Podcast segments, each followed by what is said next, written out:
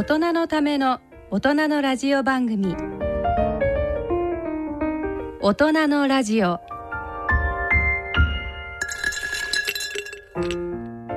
ご機嫌いかがですか？坪田和夫です。こんにちは西田邦弘です。こんにちは久保田恵里です。この時間はご機嫌をテーマにお送りしています。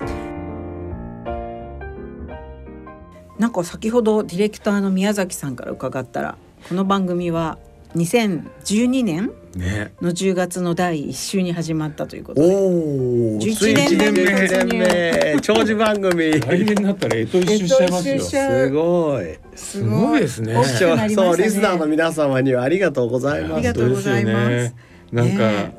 みんなそれぞれ11年いろいろありましたけど、うん。まあよくここまで元気でねねご機嫌に来れてよかったですよこうやってね一緒にやれてて嬉しいですね。なんかこうやって3人で座ってると全く誰も老けている気がしないですけど俺だいぶ毛が減った気がすいるやいやいやいやいやって最初からどどっち？最初から減ってましたかみたいな感じいやいでやどっち？翔太先生もなんかどんどんお若くなってるというあのお話も聞いてるんですよ。ああそうね。ええ。いろいろそう。頑い張って。ろいろ頑張っています。でも本当あれですよねなんかこの11年の間にこう坪田先生がハマった、うん。まあ、いわゆるこうメソッドっていうのもどんどんどんどん変化してきたじゃないですか。いっぱい余ってます本当ですよね。なんか卵を何個も食べるとか。食べるとかああったあったあった。あっうん、卵を食べるとか背伸びをするとか。あありましたね。いねろいろありましたよね。立。ってるとかね。うん、うん。あと最初の時期はなんかあのサプリメント一日このくらい取ってたじゃないですか。あそうそう。たの両で。も今も取ってるあよ今もそのくらい取ってます。百何十粒。えそんなまだ取られてますか、うん。うん。最近あまりその取る場面をうん。食会、お食事の時とかされ最近ねもううん。手品のようにさっさっさって見えるからわかんないのみんな 気づかない。本当だよ。大体俺なんか前前の時で収録の時ですかね。あのだんだんこうたくさん取ってるうちにうん。水がなくても飲めるようになったって言ってたじゃないですか。塊としてね。そう。も うびっくりですよ。俺ちょっとねそれを聞いて自分でもできないかと思ってやってみたんだけど。いやそれはもう完全僕20粒ぐらい口の中入れてえで詰まらせない。だからどういうことかっていうと20粒ぐらいを1個ずつ喉にトントントントンって落としてくる。入れていける。え喉ゲーですねそれ。これぎいや見せたいぐらいの技術だよ。見せて。あげいや自転車乗るのと一緒。もえ。うだってすごい大変。じゃあ喉ゲー選手権出たらね。優勝でビタミン C とかね、ええ。そうくっついてることなんだけど、ええ。ちゃんとベロでそれをピシッとは外していいやあるじゃんゼラチンってくっついてる時 あれくっついてると喉にさはるのよえ、そうですよねだ。からベロでねチャチャチャチャってこうそして一列に並ばしてはい順列一番ってやってうんサプリメントさんに一列に並んでもらったやつをどんどん入ってます。それ手品の一種ですね。ちょっと一度なんかそのサプリを取って坪田先生の口の中っていうのはなんかこうそういうマイクロカメラでちょっと撮りたいですよそうね。だね。すごい一列で入ってきますみたいな。あとその手品の瞬間を見たいです。ね。ねみんながこうちょっと喋ってる間に。てか見えないようにねナチュラルに。え昔はなんかこう袋上げてザザーみたいな。いやそうやってんだよ。袋上げてんだけど、それうまいんだよ。ええでも先生それだけの量をうん。出張の時とかどうするんですか？だって10日分だけでも結構な量じゃないですか。そう2泊3日以内の場合には、え。その袋をなんて作って持っていくんだけど、ええ。まあ、10日分ぐらいの時はもうまあ全部サプリメントセットを 全部持ってって。え それだけでも結構な荷物ですね。もうすごい荷物。あとあれ今もあの、うん。CPAP とかや CPAP やってる。もう CPAP もこの10年間で進歩しましたよ、うん。昔は CPAP ってすごいうるさかったわけ、はいはいはい。ダース・ベイダーみたいな。みたいなのがうん。今シええ。坪田先生一時期だってなんかあの不意語みたいにじあの手動で動くっていうか、電動じゃないありましたああの iPAP っていうのを作った。あうん。あれはどうした？あれ開発途中で終わりました。ねとかとかね。うん。いろんなことがありますね。ですよね。そうこうするうちにね、うん。あの大学院入ったりあの。最近やっぱり俺はトランペットだね一番。ああそうですよね。トランペットはここのとこはどうなんですか？一生懸命やってる。うん一日何分かっていうか。であので練習して。る相変わらずあの出張のたびにその国のあの初めての先生を見つけて。言ってるてる。ああいや僕ねだからそれで今度ちょ10月にあのスペインに行くんですけど、うん。今テニスの教コーチを探してるんです、ああいいね。せっかくだからあのラケットを持っててテニスをしてやろうと思ってスペインもなんかねいいコーチしそうですね。多分ねいろいろフィロフロソフィーが違うんですよ。うん、それはやっぱね面白いですよね。そうだってやっぱりこの間ロッテルダム行った先生はうん。もうこの、なんていうのこのトランペットっていうのはツールだからうん、これで楽しめばいいんだっていう考え方だし、この間サンフランシスコの先生はもう音色が一番、もう音色が出せなかったら意味がないとか。えー、本当にだから、うん捉え方が違うですね。違うもう全然ね。そうトランペット命の人もいればトランペットはツールだっていう人もいれば全然違いますね。でとにかくもうあの音音が全てだって人もいるともういるし。面白いなうんやっぱ世界は広いし まあそこをなんかねあの、まあ、坪田先生そもそも研究の領域ではね、うん気に入った先生のとこ電話連絡してすぐ会いに行っちゃったり連れてきたりなさってましたけど ついにトランペットの領域でもそれをやってると。そうですね。うんそうレパートリーも10曲ぐらいになったおすごい大したもんですよねって自分で言ってんの。えさい最近はどんなのが入ってるんですか？えっとあれですね最近はセカンドラインって知ってる？セカンドライン。はい。セカンドラインをずっと練習してたのね。えそれからえっ、と「I cannot fall in love with- I あ cannot ー fall in love with う you ん」ええうん。それからなんだろう。あと何かな。あえっ、となんだっけあれ忘れちゃった。まあいろいろでもレパートリーがレパートリーも。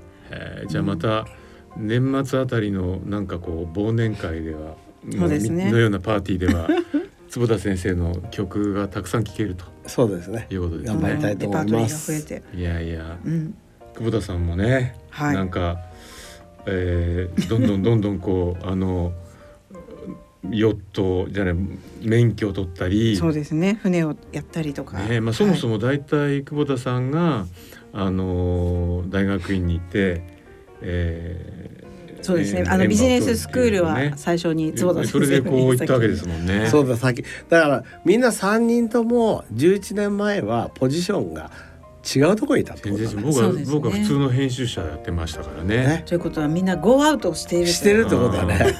本当。なんか俺ゴーダウンしてる気もするんだけど。いやいやいや。いややまあでもまあ楽しいからいいやみたいなね。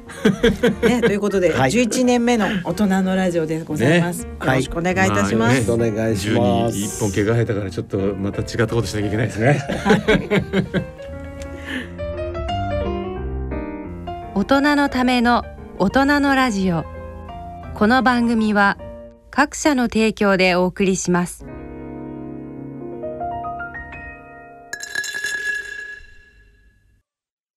大人のラジオということで健康医学のコーナーです。えっ、とまあ秋近づいてまいりましてですね。ね。なんか運動のなんかネタ的なお話ができればと思うんですけれども、あのなちょっと私の方からいくつか、あのまあやっぱりね運動はしといた方が得だよっていうまあ話なんですけど。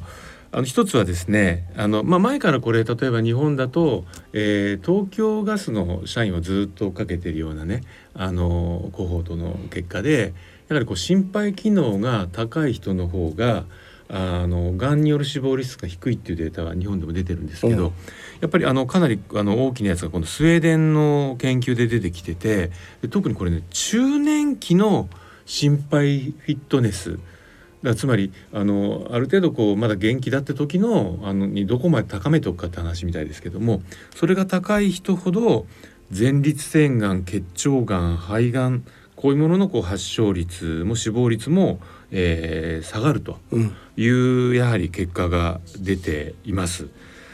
で、まあ、中程度以上だと結構いいみたいなんですよね。だからまあこっちこれはあの心肺フィットネスですから、まあ、やっぱりこう走ったりとか、うん。有酸素系の運動をしっかりしてこう心肺機能を高めておくことががんにリスクを減らすことにつながると。はい。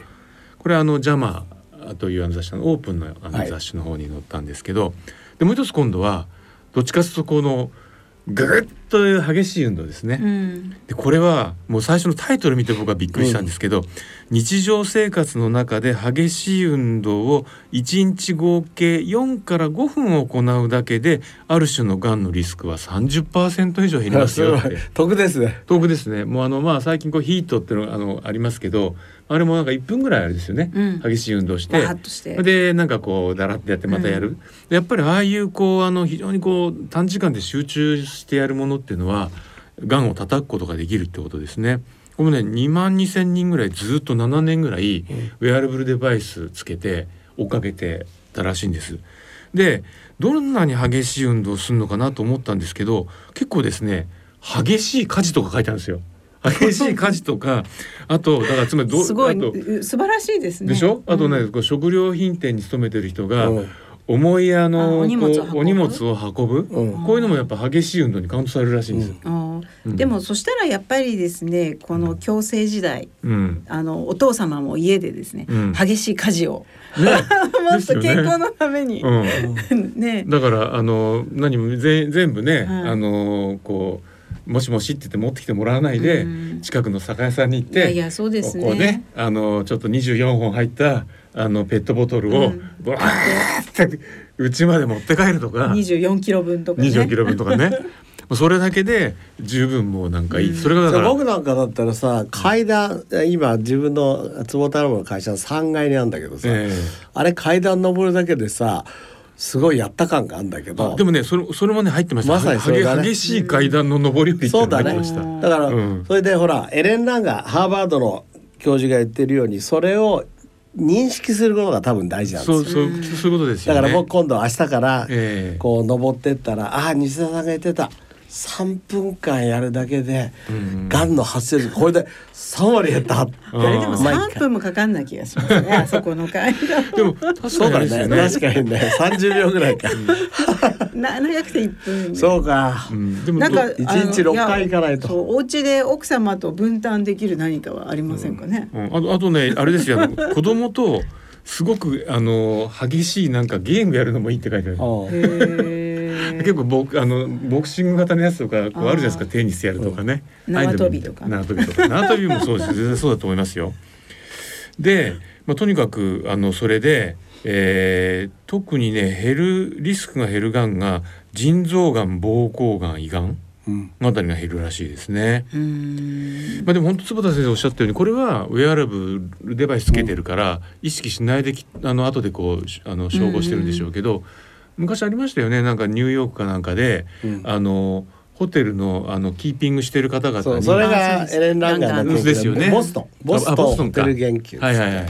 だからそのあなたがやってる労働はこれだけのカロリー消費になってるっていうことを聞かされた人たちはちゃんと一定期間にあのダイエットにもなったけどそう。何も言われないままやってた人たちは同じことやってるのに変わんなかった。そうそう、うん。だから最近ねあのほらゴルファーの人はスウェーデンの研究でええ。だいたい5年ぐらい長生きだと、うんであれは僕は運動というよりははい。バイオレットライトだと思ってるんだけど、太陽の光。あれもね、はい。だからもっとねゴルファーの人は外に行って太陽の光を浴びることが自分の体にいいんだってことを意識した方がいいよってああ自分がやってることを何かってことですよね。そう。だからやっぱりこれは自分の体にとっていいんだって思うことがすごい重要だよ。ああいや確かにあの僕のやってるテニスも大体あのそういうこうやってる運動とあの長順では上の方に来るじゃないですか。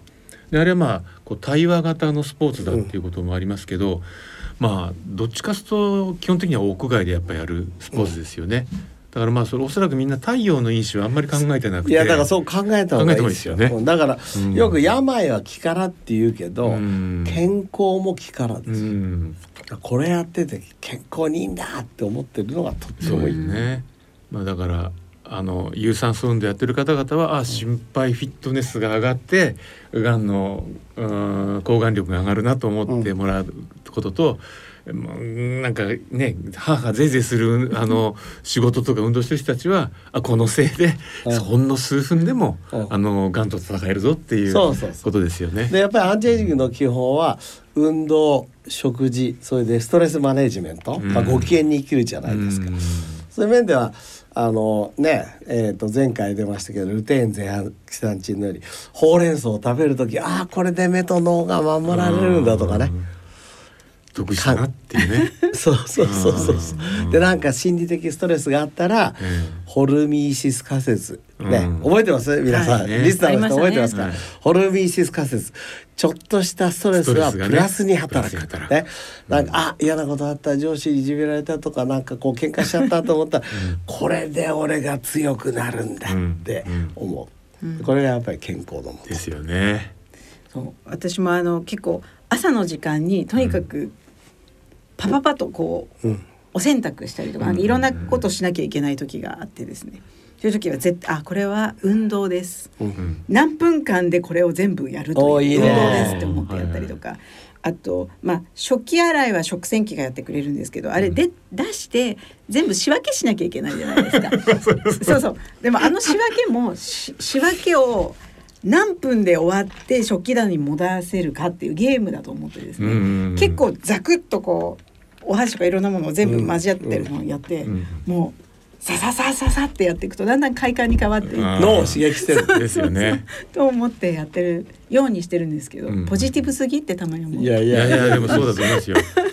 いやあの僕もねこのこれ読んであの先週のテニスではちょっと悪いけど俺ちょっとヘトヘトになりたいので普通ダブルスだから2対2でやるんですけど、2対1でわあすごいあの5ゲームぐらいやらせてくれないって言って、本当に死ぬほどになるんですけど、うん。やったねって、うん。ちょっとあの俺だけ得して帰るって。なんかこの間そうだあの若い選手がウィンブルドンで勝った、ええ。えっと誰を制したんでしたっけあれ。ああの1ヶ月前ぐらい。ああはいはいはい。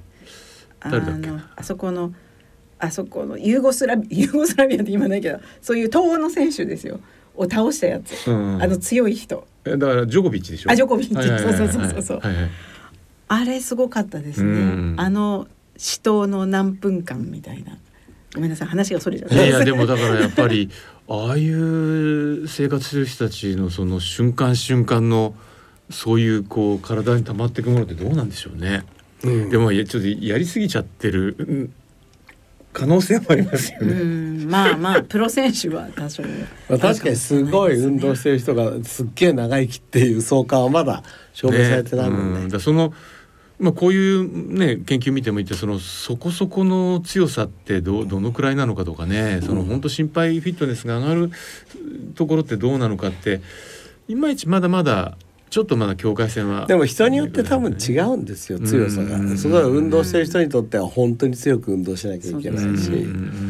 なんかそのバランスとそのうんホルミーシスだと思ったら毒だったみたいな。ことね。にはないようにうんしないといけないと。でもあんまりやりすぎるとだんだんその毒なのかどうなのか差が分かんなくなってくるじゃないですか。うんでもそうするとだんだん鍛えられて うん少しずつ強くなるかもしれないですよねとか。まあいずれにしてもあれですよね自分がどんな状況にあるのか本当にそのあのデバイスのおかげでかなりね明確に分かるようになったじゃないですか。うんで確かにだってあの面白いなと思うのはあの例えばいやこれ食べるとちょっとあのこう体脂肪が燃えますよっていう例えばあるこう最近話題のものだとあのホップとかね、うん。あれ苦いけどあれ結構、あそういう作用強いですよね。うん。でそういうあのサプリかじったりするとむっちゃくちゃ苦いんですよ。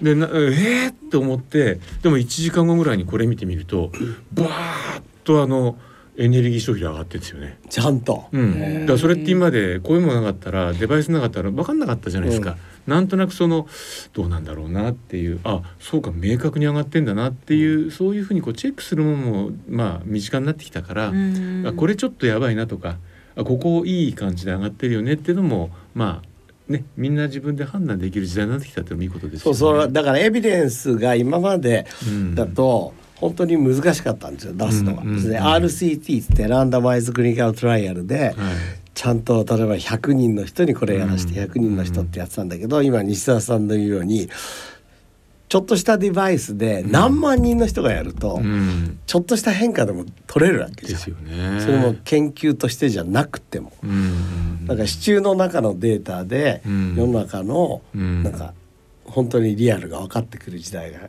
来ると。うんうん。え西田さんのそのえっと、はい。これはアップルウォッチなんですか？すねはい。それでエネルギー商品まで全部わかる。まあ大体のおおよそですよね。へえ、うん、まあその心拍はこれかなり精度が乗ってるじゃないですか。はいあそことの連携で筋肉とか運動も、うん。あのどんどんどんどんこうなんか思わぬ効果があることが分かってきてるじゃないですか。であれですよね。坪田先生がうんあのこうこの論文面白いって言ってこられたそうこの間ね姉ちゃんに出たはミエリンの話なんだけど、まあ鞘ですよね。そう。そうミエリンって一応そう説明すると、うん。神経細胞ってあるじゃないですか神経、うん。神経って電線ですよね、うん。そうすると電線だと電線がむしむき出しになってると、ちょっとこ怖いっていうかで漏電電気がします漏電しちゃうじゃないですか。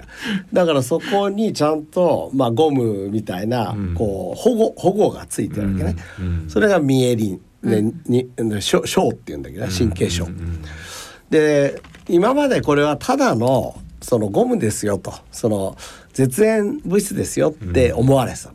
で実際その絶縁でしてた方が、えー、と神経速度が速いから、脳のかなりの部分っていうのはそういうミエリンでカバーされてるんですよ。で、えーところが最近になってミエリンっていうのはただカバーしてるだけじゃなくて栄養を与えてたりとか、うん。えー、とだから神経のお家みたいなうん。うん環境だっていうことが分かってきた。うん。うん。うん。でだんだん分かってきたんだけど今回出た論文は、それを作るオリゴデンドロサイトっていうこれをだからミエリンを作る細胞がですね、なんとアルツハイマーと関うん係してると関わってたっていうね面白いもう豚まげる。論文が出ました。だから今まで、えっ、とまあアルツハイマーっていうとベータアミロイドっていう悪いタンパク質が溜まってきますねとかね。うん。で、まあ、ちょっと、えーこれとは違うんだけどマイクログリアとかミクログリアとか、ちょっと他の神経以外の物質も関与してますねって言われてたんだけど、このミエリンに関係するオリゴデンドロサイトってそんなに注目されてなかったんだけどこの数年。うん。この数年ですごく注目されてきて、今回の論文はそういうのなんかもう最高だみたいな。だからまああれですねそのあのお家まあそおの家鞘鞘があのちょっと機能不全っていうか壊れてると、うん。それがアミロイド β が増えることにつながってたっていう話ですよね。そうそうそうつながった。それもだから、うん。えっ、とアミロイド β が増えることにもつながってたしそれを減らす方の機能も、あの落ちちゃう。落ちちゃう、うん。だから、ミエリンがちゃんとないとね、うんうん。っていうことででそういうだから機能が分かってきたのはごく最近だってことですよね。そうですね。それまではただの鞘だと思われてたと。そうそうそうそうそうそう、うんでまあ鞘がなくなっちゃう MS っていうね、うん。あの多発性硬化症っていう病気そのものはあったんですけど、うん。うん。うん。まあ、そのぐらいが話題になってたけど、うん。最近になってこのまあアルツハイマーにも関係するし、うん。いやうつにも関係する人がね、うん。いろいろ出てきたので、うん。まあ、非常に興味深いです。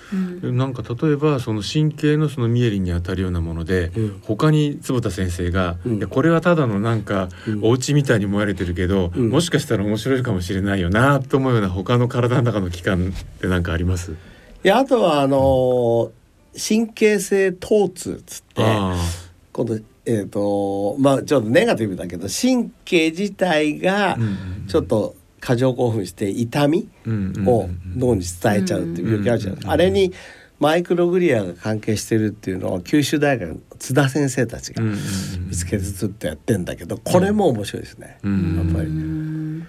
だって痛痛痛いところが傷があったらその傷治ってんのにまだ痛いっていうのはさ、うん面白いと思わない？そうですね。神経が学んじゃうんだと、うん。だかなんかそう昔なんだっけこうファントムペインって言あってうん病うんそうね本当に交通事故でねあるとかねなくても痛いって思そううそうとかそうそうそういう研究ですよね。そこに、まあ、マイクログリア関係してるとか、うんなるほど、ね、なんか今まで思ってもなかったものが関係してるっていうのは面面白い白いですよ。ね。だからまあそのただのお家とかとこう幻想のお家を作る人たちもいるってことですよね。そうですね。う。うんんないお家を作るみたいな、ね。いらないお家を作る。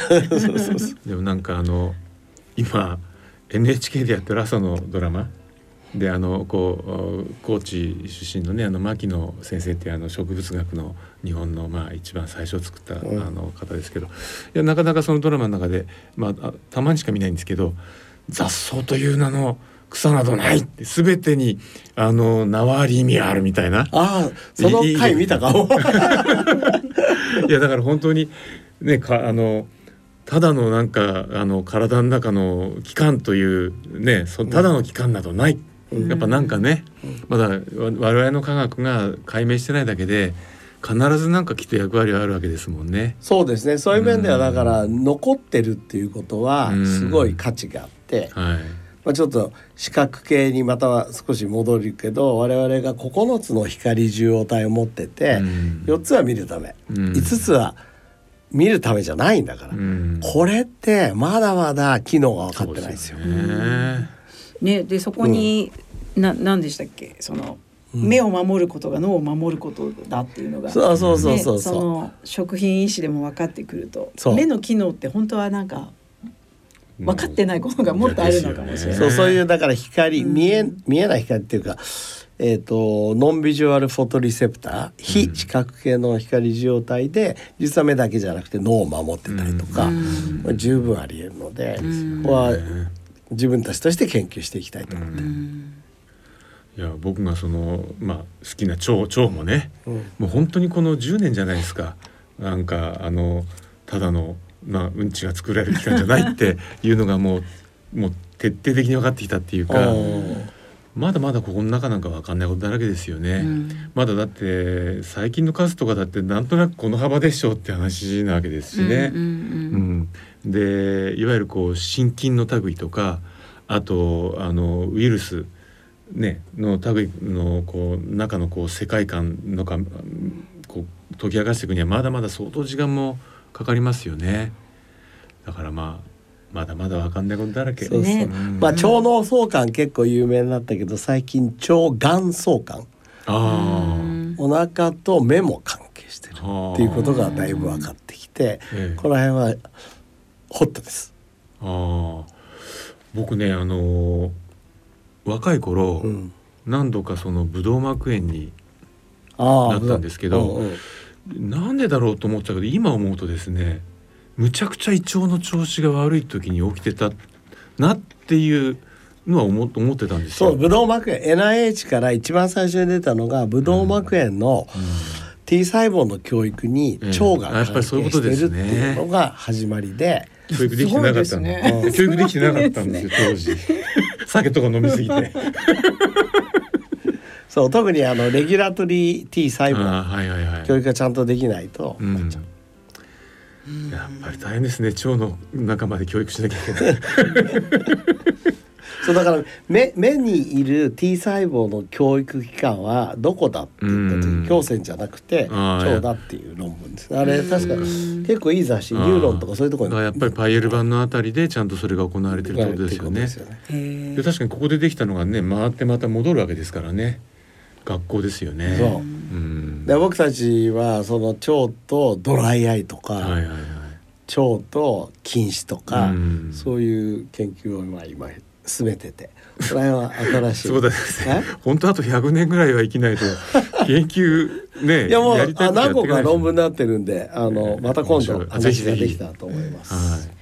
はい。ということで今日は運動の秋からですね。最後はうん。腸脳相関ん腸がん。相関がんさやもすごいっていう話鞘もすごいね。はい。ええ。だから皆さんぜひ、あの枝豆食べたらあの鞘を何何かに 意味があるのじゃないかってことを考えていただく。本当はこっちを食べるべきだったね本当はね。うん。ということであの健康医学のコーナーでした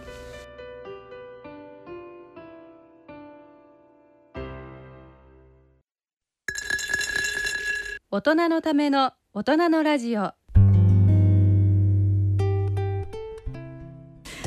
いということで今日の大人のラジオはいかがでしたでしょうか？はい、はい。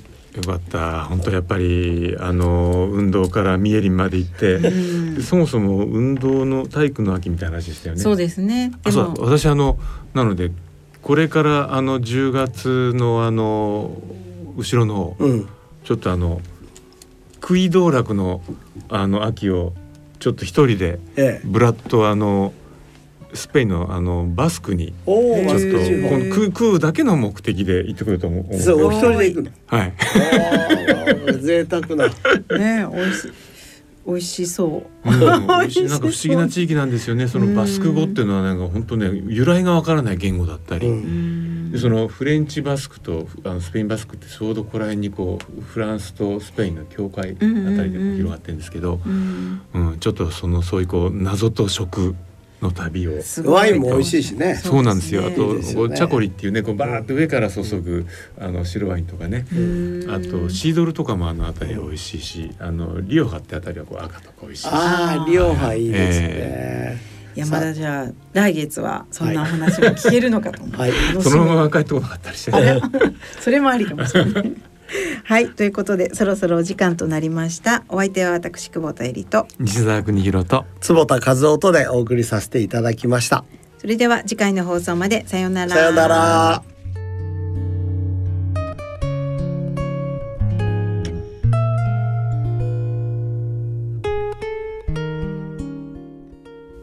大人のための大人のラジオこの番組は各社の提供でお送りしました。